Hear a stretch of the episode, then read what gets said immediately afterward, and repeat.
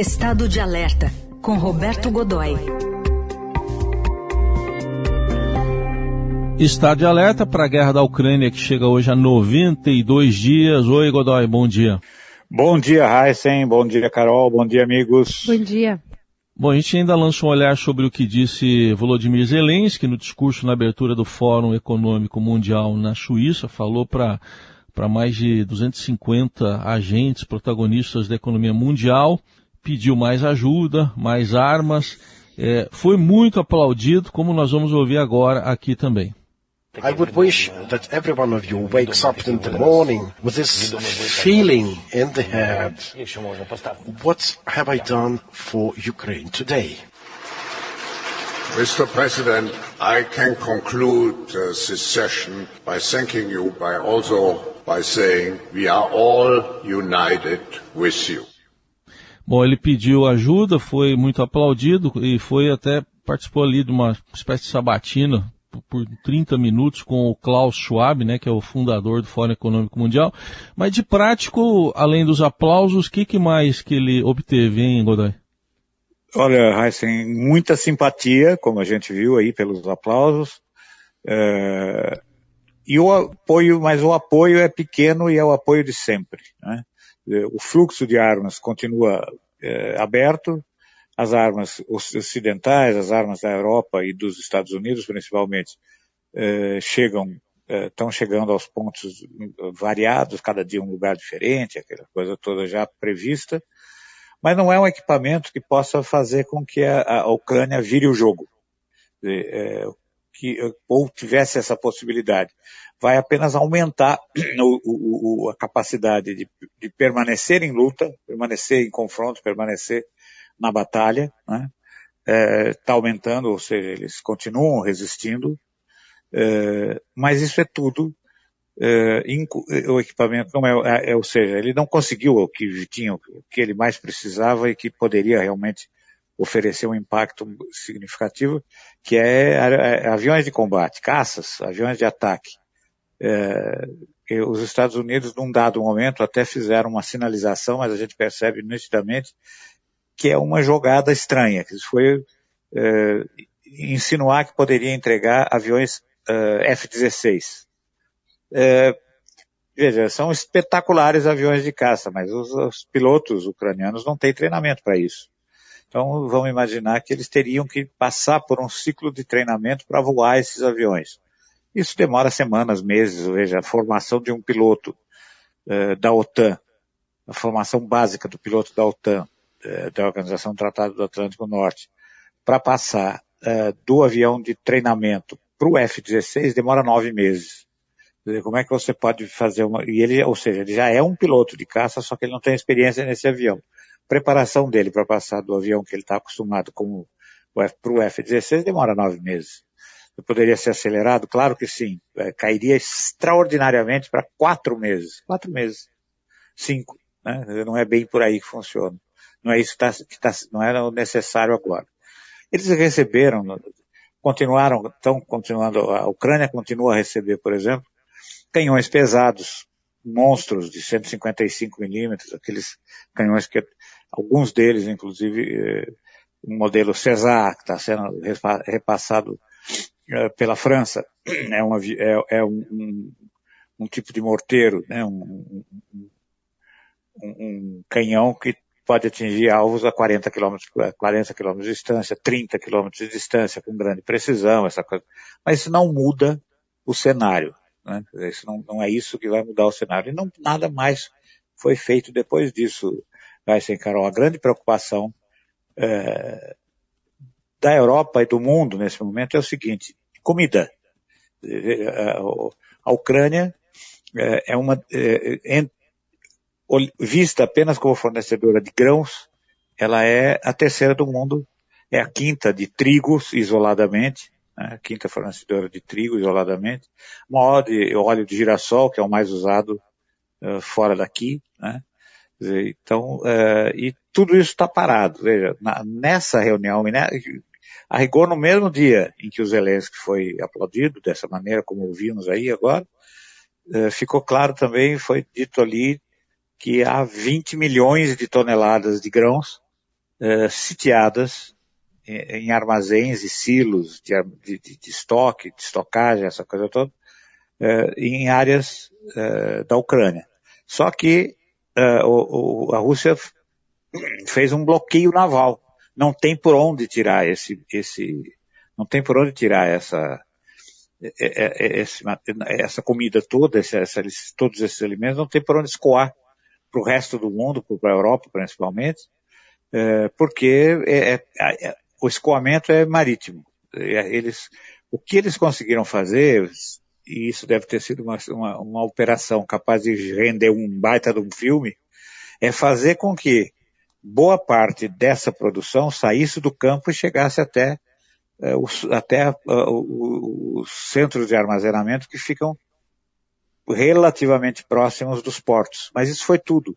A rede ferroviária local é pequena, é, prevista para situações comuns, para tempo de paz, e há uma grande dificuldade para fazer isso escoar. Há, inclusive, um medo é, de outras entidades, como o FMI, né, é, que, de que você possa é, agravar o, a situação de fome no mundo por causa desse, desse bloqueio, dessa dificuldade de escoar, essa, de, de, enfim, de fazer chegar comida na mesa das pessoas, é, num mundo que já só consegue fazer, onde as pessoas que vivem nele, ou seja, uma crise alimentar planetária, num planeta que só consegue fazer, é, dar um, uma refeição por dia para um sexto da população. Né? Uhum. Ou seja, a maioria, um número enorme de, de, de pessoas não consegue se alimentar, passa fome, né? E vai passar mais fome ainda, e haverá mais pessoas passando fome. A, a, a grande preocupação é essa. Então, ontem o, o, o, o chanceler Scholz, da Alemanha, fez uma declaração importante que eu acho que deve ser, deve, implica muita reflexão, né, Raíssa e Carol, que é a seguinte, a Europa está ficando um pouco cansada da, da, da guerra. Ou seja, está virando um assunto, e vamos falar em português claro, está virando um assunto chato. Então é mais ou menos como, é, como se de repente as pessoas dissessem, oh meu Deus, lá veio o Zelensky de novo com aquela história da guerra. Né? Cadê o pão? Né? Por que, que o pão está custando tanto? Por que, que a qualidade dele caiu? E por que, que não tem pão? Né? E, e, no entanto, você tem aquela coisa de que o, o, a Ucrânia tem a terra fértil mais fértil do mundo.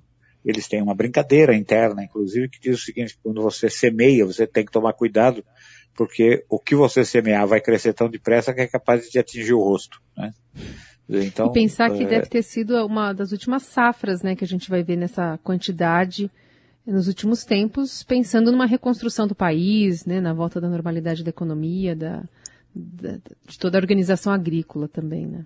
Pois é, veja, você, você tocou no, no, no ponto nevrálgico, Carol. A estrutura agrícola do país está toda desorganizada. Ou seja, é, é bastante provável que a essa altura o próprio preparo que a terra exige imediatamente após a safra é, não, não, não, esteja sendo feito. O que se sabe é que grande parte, então você tem 20 milhões de toneladas de grãos é, estocados. Mas haveria pelo menos o dobro disso ainda para ser retirado das áreas de cultivo. Isso não está acontecendo também. Dizer, quanto tempo demora, quer dizer, a gente sabe que grãos, por exemplo, nenhum deles, é, você não, se, a menos que você tenha esse manejo, não tem uma safra anual. Dizer, se você pular uma etapa, você está projetando uh, o resultado de uma, de um eventual, de uma, de uma semeadura, enfim, de uma cultura, você está projetando pelo menos para frente por mais um ano se você projeta uma etapa. Veja, é o que acontece, é o que acontece aqui no Brasil quando você tem situações como a que tivemos agora, de muito frio em alguns lugares, com perdas, uh, ou, ou enchentes, depois de algum, ou seja, o que a gente sabe aqui é que você tem a cheia, o rio enche, inunda, e aí, mas a água baixa e vai embora. Seca, mas depois chove. Porém, aquela etapa faz com que determinadas culturas, às vezes, se atrasem por três anos. Né? Essa é a situação que a gente tem lá nesse momento. E a uhum. principal consequência, eu acho, do pronunciamento em Davos é essa. O Zelensky é um homem é, de mídia, ele sabe o poder da informação, da comunicação, sabe fazer, por exemplo, uma guerra de informação brutal, mas agora as coisas estão aparecendo. Então, veja, a resistência notável, espetacular, extraordinária das Forças Armadas, é, das Forças Armadas ucranianas e do, do voluntariado ucraniano, é, começa a mostrar a, a, fragilidade do desgaste provocada pelo desgaste ao longo, ao longo desses 90 e poucos dias. Né? Uhum. Então a gente percebe é, a diferença de poder, a diferença de tamanho, dizer, ou seja, enquanto o Zelensky e a Ucrânia ficam pedem desesperadamente por mais apoio, por armas mais sofisticadas, com maior, enfim, de maior poder de destruição e não consegue né? É, a Rússia colocou em cena essa semana seus tanques mais modernos, ainda não haviam entrado largamente em combate, que é o modelo T-90, né? começaram a chegar em um número significativo na, na, nas frentes de, do Donbass. Né? Ela não consegue manter o bloqueio naval. Essa história de que ah, afundamos tantos navios, quer dizer, como se todo dia tivesse um afundamento de navio. Não é verdade, os navios estão lá e estão fazendo bloqueio. Né? Uhum. É, os ataques aéreos estão sendo reprimidos. Não estão. Primeiro porque as armas de longuíssimo alcance é que estão sendo usadas. Então os, os mísseis que têm atingido cidades, áreas, áreas urbanas, são mísseis poderosos lançados distâncias às vezes superiores a mil quilômetros, com certeza superiores a mil quilômetros de distância dos alvos. Então, na verdade, você vê que um lado que é extremamente poderoso é o que está se impondo ali. E o que com certeza vai acontecer em algum momento é toda aquela região ali do leste, que já está uh, sob domínio russo ou muito perto disso, uh, consolidar essa condição, uh, o controle da, dos portos a partir da península da Crimeia até onde, até onde se encontra com, a, com essa área leste, e aí vamos sentar e conversar e, e acertar o que é que pode ser feito. Ou seja, você divide eh, o não esperado, eh, é uma Ucrânia dividida em dois, quer dizer, o que se esperava do lado russo era conseguir dominar o país todo, com certeza não vai ser possível, pelo menos não nesse momento, Sim. E a situação vai se agravando a cada dia com reflexos para todos nós, na economia, é. É, na alimentação, como dissemos aqui, né, na economia, na alimentação e na organização do mundo que nunca mais vai ser o mesmo, né, gente? É isso, e acompanhamos tudo com o Roberto Godoy, em estado de alerta. Obrigado, Godoy. Até a semana que vem. Um grande abraço, até a semana que vem, gente. Tchau, tchau.